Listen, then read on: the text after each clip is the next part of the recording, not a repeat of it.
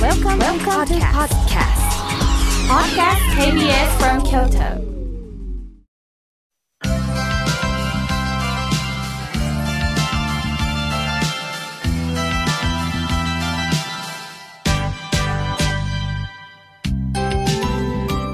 心が笑顔になるゲスト心が笑顔になるには栄養剤が必要ですあなたには心の健康の秘訣栄養剤はありますか？このコーナーでは心の栄養剤というキーワードをもとに様々なジャンルの方々をゲストにお迎えしゲストの心の健康の秘訣を探っていくコーナーです。さあ記念すべき第1回はこの方にお越しいただきました。井村屋グループ株式会社代表取締役会長 CEO の浅田武夫さんです。浅田武夫会長よろしくお願いいたします。こちらこそよろしくお願いいたします。えー、遠方よりようこそお越しくださいました。どういたしまして。なんかお顔見ると私ほっとするんですよねお優しいお顔で。あ そうですか。ありがとうございます。ありがとうございます。さて、浅田会長と河村明家はどんな付き合いなんだと、うん、あの、リスナーの方も不思議に思ってるかもしれませんが、今年元旦のね、京都新聞で対談記事を、はい、あの、多くの方に見ていただきました。そもそもお会いしたのは何年前だったか覚えてますか、えー、そうですね。最初の出会いは5本で、えお会いをさせていただきましたんですけども、あの、ほっとする親鸞上人の言葉という5本ですけども、それから、えー、本当の妙家さんにお会いしたのはそれから2年後ぐらいだったと思いますね。そうですね。ねじゃあ本を見つけていただいて、はい、というのが実は私は、まあ、三重県のね、えー、津にあるお寺さんで、まあ、法話のご縁をいただいてお話ししてたんです。で、ご住職が、一番真ん前に座ってらっしゃる方、ご存知っていうから、え、どなたなんですか、うん、肉まんあんまんの、井村屋の会長様だよって言われて、この方なんですか？と私はもう日頃いただいてましたので、感動したんですね。すると浅田会長様が、あの、控室に入ってきて、はい、妙慶さん僕この本読んでたんだよって言ってくださったんですよね。ねもうこれってご縁ですね。まあ、不思議だったですね。あの東京駅でこのご本を見つけた時もちょうど親鸞上人の、はい、ブームのようなことで、いろんな本が出ておりましたんで、うん、えー、手に取って見て大変読みやすかったしまたたまたまですねご本に書いていらっしゃる字を書かれている高橋白鸚さんという方が、三重県の出身で、ごくごく湯村屋と近いところに あの、生まれになった方だとしてですね、はい、余計になんかご縁を感じたんですよね。そうですよね。まあ、これからね、あの、ラジオの劇の皆さんも、どういうことで、どういうご縁でつながったのか伺いたいと思いますので、一つ一つね、はい、ちょっと、あの、お話聞かせてください。わ、はい、かりました。そこで、あの、もう皆さん、井村屋さんといえば、肉まん、あんまん、あずきバーを思い浮かべるんですが、創業がもうどのくらいになるんですか、えー、創業が120年、えー、なんですね。120年ですか、はい、今年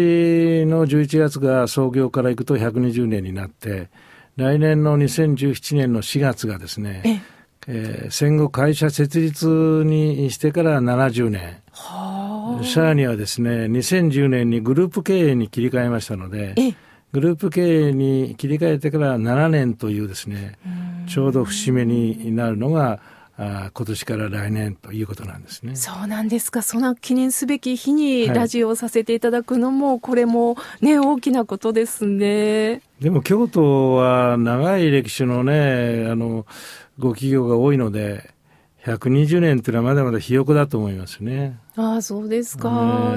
歴史、今伺ったんですが、もともと創業者は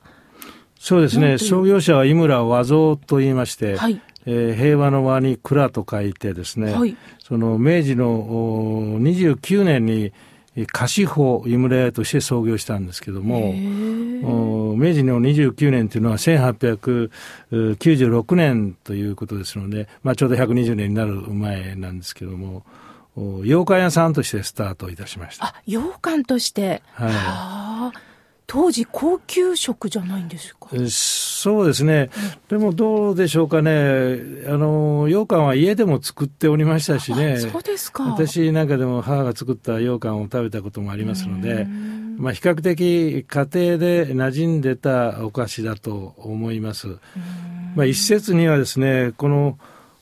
創業者の和蔵さんという方は非常にアイデアマンでいろんなことをなさっていらっしゃってきたんですが羊羹を作る時にはうんお米の相場に失敗をしてですね、はいえー、一文なしになったと。はい、でさあどうして家計をやっていくかということで羊羹屋でもやるかと。うん大変その和菓子屋さんにとっては不遜な話なんですけども、うん、それがきっかけだったというふうにも聞いてます。そうなんですか。でも普通だったら一度なんか失敗というのを経験すると、ちょっと慎重になりますけど、そうですね。羊羹でもやるかというこの発想って面白くないですか？す ごいですよね。あの、まあ、それぐらい羊羹を作るということが馴染んでいた世代だったのかもわかりませんけどもね。で、えー、伊勢の山田って昔は言ってたんですけども、山田膳というですね、食事の時に出すお膳があるんですけども、はい、えー、その山田膳に羊羹を流し込んで、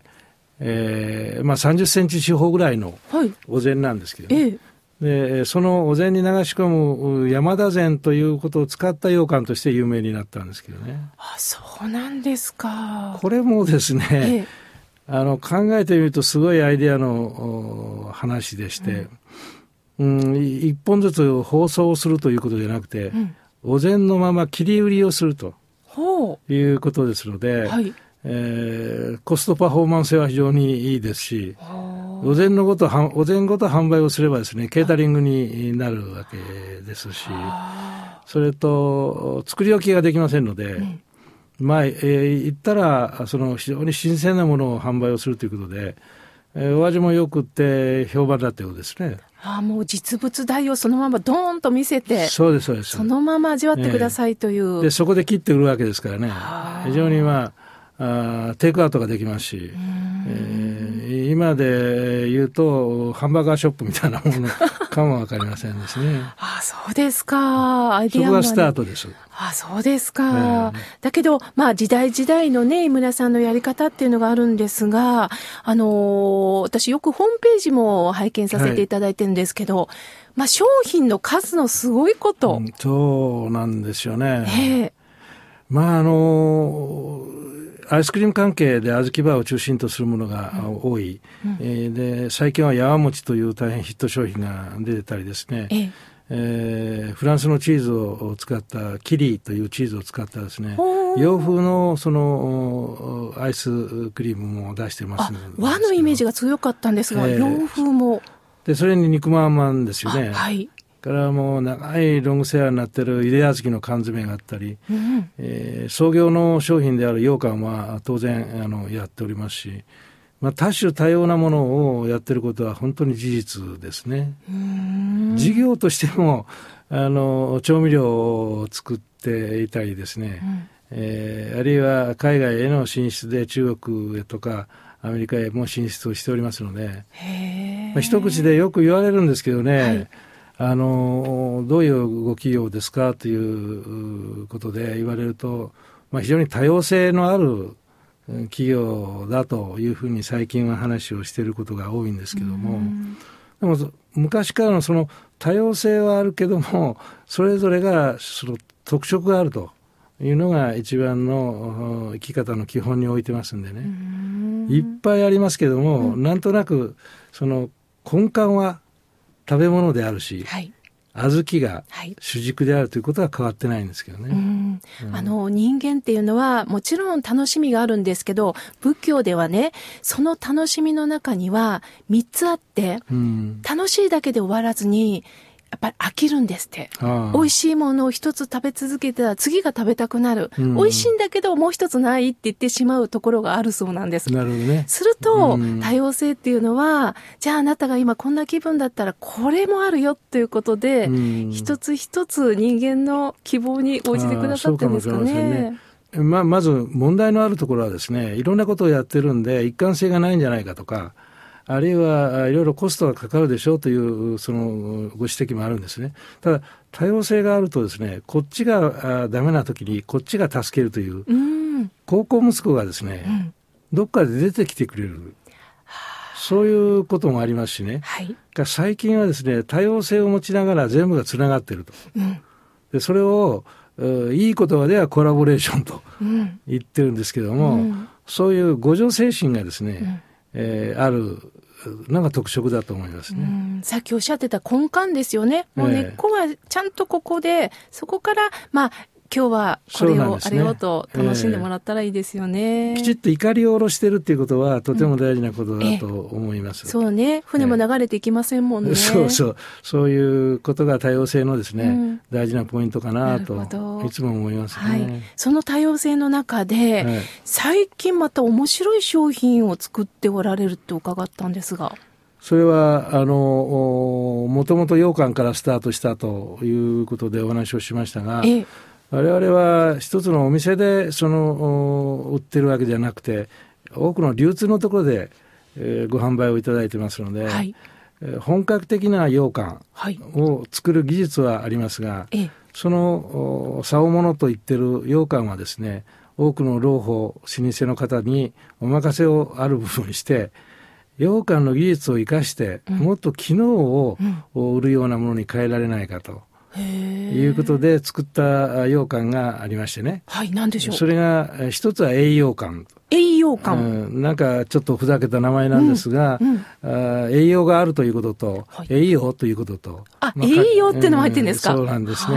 えー、かけてある言葉なんですけども、あの、東北震災がありましたけど、その前から作っていたんですけども、うん、いざという時に、羊羹というのはすぐ栄養になる、置換するというか変わることができますので、手元にあると防災商品としてはとてもいいんですね。はあ、じゃあ保存食としてもいいんですね。はい、そうなんですね。うん、5年間持つよというふうにしまして、防災商品としても認められている栄養感というのがあります。あそうなんですか。もう一つはですね、はい最近、まあ、オリンピックがその2020年にあるということもありますけれども、すごく